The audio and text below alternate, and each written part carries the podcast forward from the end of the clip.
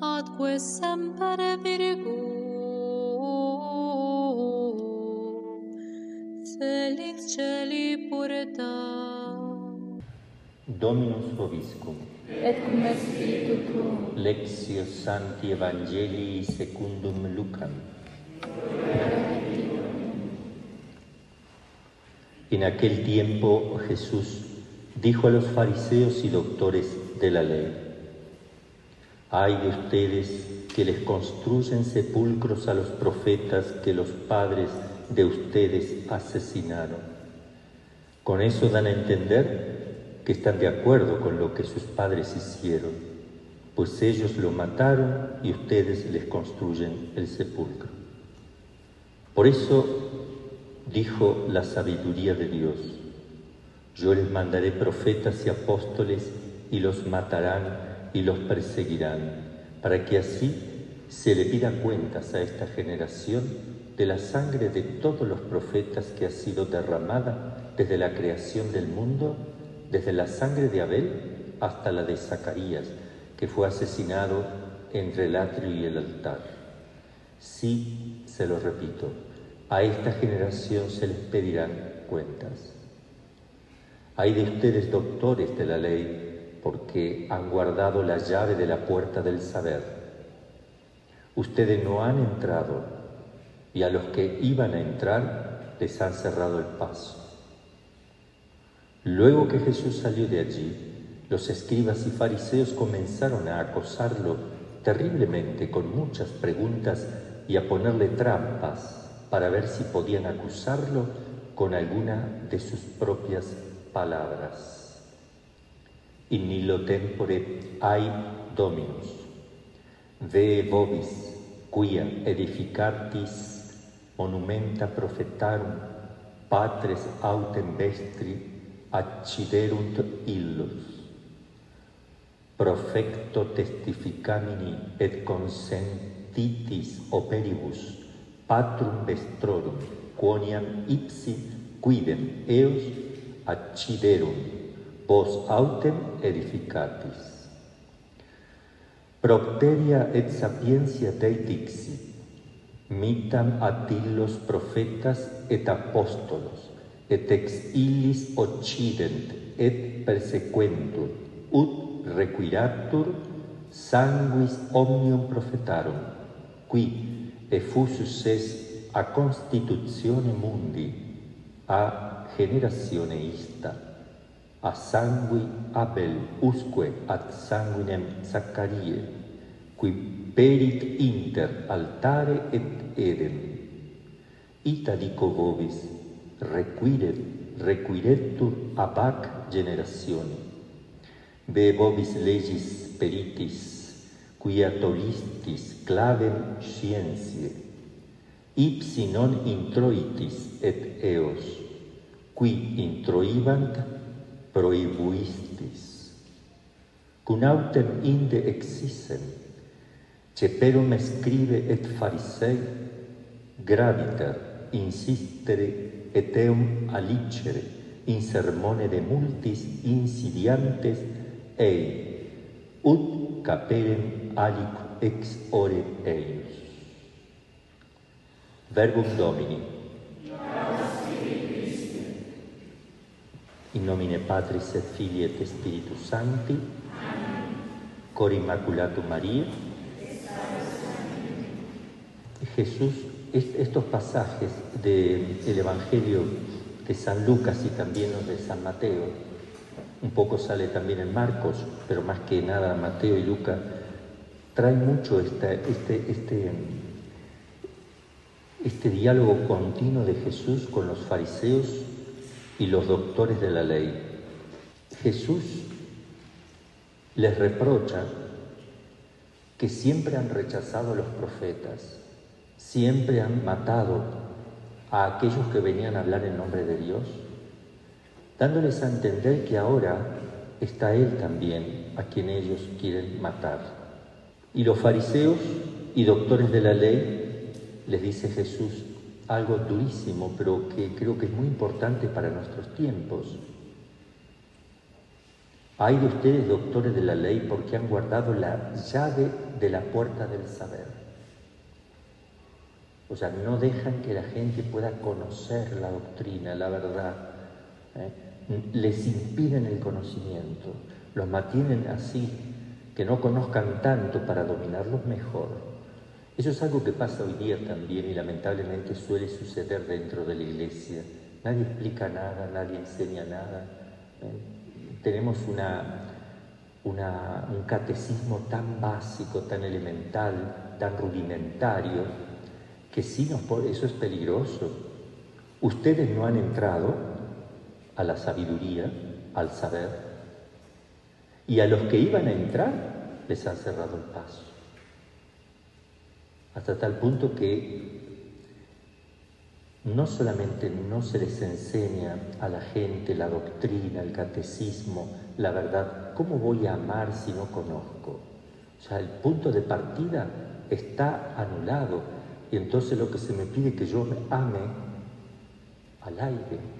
O sea, ¿qué voy a amar si no conozco? San Agustín tiene unas deducciones maravillosas.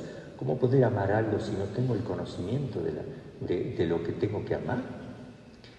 Entonces, en la medida que uno estudia y profundiza, el entendimiento se ilumina y la voluntad se enardece. O sea, se fundamenta la fe, se, hace un bien enorme incluso para la perseverancia. Un, un, imagínense un religioso, una religiosa, que tengan un conocimiento así por arribita. Una religiosa me preguntaba por teléfono, ya mayor, estos días,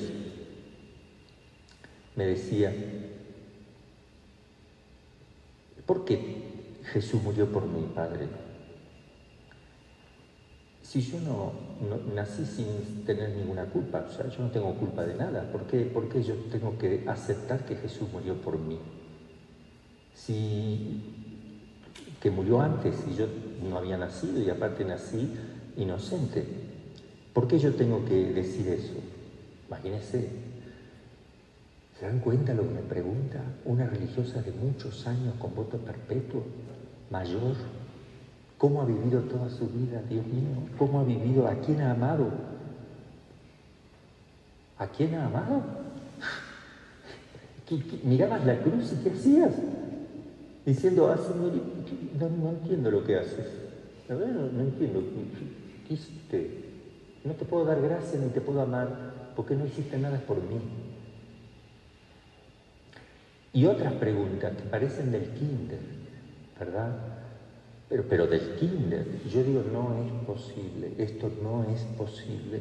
Y eso que buena religiosa, no sé cómo habrá hecho, ¿verdad? O sea, trata de, de ser humanamente lo mejor que pueda, humanamente, pero no hay, no hay un, un, trato interior con Jesucristo, no se vive la vida de la gracia, la presencia en el alma de la Santísima Trinidad, no hay un trato íntimo con Jesucristo, no hay discernimiento, no se dan cuenta que Jesús le puede estar indicando esto, que esto viene de mí, que esto puede venir del maligno. Eso es tener vida interior. Nosotros tenemos que conocer cómo no voy a conocer. Entonces, ¿qué voy a amar? Por eso una de las cosas que para mí es muy importante, miren, yo a los 12 años comencé con mi hermano, sacerdote también, a leer los evangelios 20 minutos todos los días, una vez así de corrido empezábamos de vuelta, los cuatro evangelios teníamos, una vez, otra vez, solos, separados, pero íbamos conversando. Y ya casi que nos salían de memoria las frases, porque yo seguí siempre en el menor, porque me parecía tan básico, tan básico, conocer a quien no ha muerto por mí, nos parecía tan básico leer el cuaderno espiritual de Jesucristo, el diario espiritual del Verbo de Dios encarnado, a ver cómo vive Dios encarnado, cómo hace Él para vivir como hombre, a ver cómo hizo.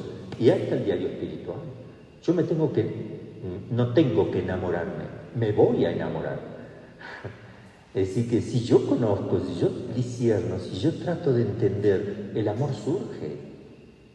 No puede aumentar el amor si no aumenta, si no se ilumina una verdad dentro de mí. Si, se, si, si uno le sale un gran amor solito sin pensar en nada, ese Dios que te está visitando, te está amando, te, pero de tu parte, si no tienes algo en qué pensar, algo que considerar, no te va a a no ser que Dios te esté visitando, ¿eh? con lo que se llaman esos recogimientos, esos impulsos, arrobamiento que por, por momento viene Dios y no estás pensando nada y te da todo ese amor, te, te llena de consuelo, de gozo, de ganas de morir por Él, ¿verdad? Pero de parte tuya, si tú no conoces, dejas de conocer y el amor no se frena, retrocede, porque el amor es dinámico, tiene movimiento continuo, no se puede amar estacionadamente. Es decir, yo no puedo decirle a una persona, yo te amo hasta acá. Ya está, completé el amor. a ver, un novio le dice a la novia, ya está, yo ya te estoy amando lo máximo, ya, esto es lo máximo, ya, ya lo, puse en piloto automático, esto queda aquí. No, retrocede, hermanita. Hermanita, retrocede. Entonces, siempre hay que luchar para que el amor vaya para adelante, porque nunca se va a detener. Se va para atrás o se va para adelante. Lo mismo el conocimiento. Por eso estudiamos, por eso nosotros, nuestra familia, cuando terminemos de estudiar todo lo que tenemos planificado, eh, una materia, al menos una hay que seguirla estudiando solito. Y uno va cambiando y la que le guste, pero siempre, eh, y siempre leer las escrituras. O sea, ya no tienen obligación los que hacen votos perpetuos de leerla 15, 20 minutos, porque se supone que están tan enamorados que no necesitan ninguna obligación de nada ya lo van a querer leer solo. Pero al principio nosotros pedimos que lo hagan como parte porque hay que habituarse, ¿eh? hay que crear el hábito, hay que conocer a Jesucristo. Bien, entonces aquí sí, fíjense que esto es muy importante. Hay de ustedes, doctores de la ley, porque han guardado la llave de la puerta del saber. Ustedes no han entrado en ese saber, no tienen sabiduría, no tienen conocimiento de, de mí, de Dios, no tienen conocimiento. ¿Cómo pueden tener amor? ¿Qué les está diciendo? Que no aman. Les está diciendo que no, no aman, ni ellos ni dejan amar a las personas a Dios, porque les impiden el conocimiento de la verdad. Dios quiere que todos los hombres se salven y lleguen al conocimiento de la verdad. ¿Y cómo se define la vida eterna? Contemplar cara a cara a Dios. O sea, es conocimiento primero. Es primero conocimiento. Y de ahí el amor que surge, porque el, entendimiento está hecho en relación al amor y el amor al entendimiento, pero el primer paso lo tiene que dar siempre la inteligencia que presenta la verdad bajo razón de bien y va la voluntad a adherir fuertemente allí. Ese es el mecanismo. Por eso cuando la Sagrada Escritura aparece, todas las veces que aparece, que, la, que vamos a ver a Dios tal cual es, cara a cara, la contemplación de Dios en el cielo, no es sin amor. Es imposible no amar. O sea, miras cara a cara y ya está, te explotas de amor. Es el máximo de todos los conocimientos, la visión directa de Dios. Entonces yo los aliento a estudiar. No es solo ir a clase, no es solo aprender de memoria, es indagar. Cuando uno estudia tiene que indagar, tiene que ver, tiene que relacionar. ¡Wow! Lo lleva a la, oración eso. A ver, a ver, hoy estuve estudiando esto, me fascinó. ¡Wow! Esto lo voy a seguir pensando en la oración, me voy a poner delante del Señor, me voy a poner a pensar, a meditar, a hablar con Jesús, con la Virgen, con Dios Padre. A ver, este tema me... bueno, ahí tengo mucho motivo de... Yo me acuerdo que cuando estábamos estudiando en teología, yo casi, yo siempre usaba lo que estudiaba. A mí me ayudaba mucho lo que estudiaba porque trataba de analizarlo, compararlo y después este, me quedaba y, eso me era suficiente para ir a rezar. Pero eso es algo, yo creo, natural en todos. O sea, que, uno se admire de lo que está leyendo, se admire. Si no, hay que pedir la gracia a Dios de la admiración o el don de entendimiento ¿eh? que penetra más allá de mi capacidad del contenido de lo que yo estoy leyendo, estudiando. Hay que pedirle a Dios eso. ¿eh? Y eso, el don de entendimiento y el de ciencia vienen a reforzar la fe.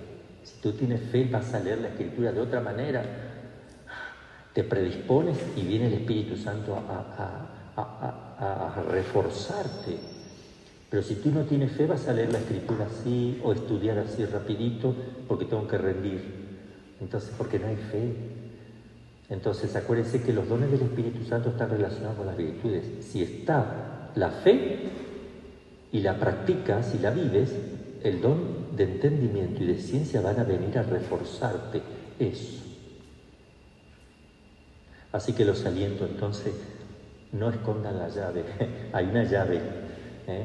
Nosotros la tenemos por gracia de Dios aquí en esta familia, nos han dado una llavecita, la Virgen María, que tenemos que cuidar mucho, la llave del sagrario, ¿no? porque en realidad todo lo que estudiamos es para ponernos en contacto con Dios, es como si fuera la llave del sagrario que la Virgen nos otorga, nos concede, y hay que agradecer mucho a Dios, ¿eh? la buena doctrina, la buena espiritualidad. No vayan a creer que esto se está dando en muchos lados, casi en ningún lado, ¿eh? y hay problemas serios, no perseveran, transgreden, eh, y otras cosas que pasan, que no hace falta decirlo, pero entonces es una bendición, hay que pedirle a Dios, hay que forzarse, tenemos que tomar conciencia de los estudios, de, las clases, de aprovechar todo, de escribir todo, de guardar todo. Un día no estaremos y vendrán generaciones de atrás y no hay que perder ese espíritu, hay que mantenerlo, mantenerlo, echarle leña al fuego continuamente, porque si no, el amor se detiene y todo se cae. Pidamos la gracia entonces al Señor que está reprochando a los fariseos y doctores de la ley que han escondido la llave, no la abrieron ni para ellos y no dejan que nadie pueda abrir la llave del conocimiento, de la sabiduría. Que así sea.